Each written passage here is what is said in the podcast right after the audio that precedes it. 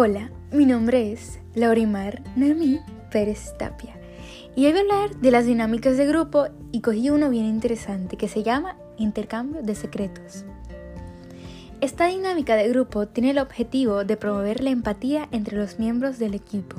Lo ideal es que el grupo esté formado por aproximadamente 20 personas. Materiales necesitados.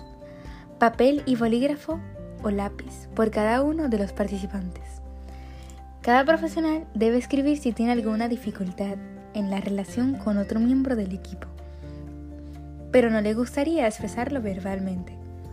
Atención, al escribir cada uno debe utilizar la letra distinta para que no sea posible reconocerla.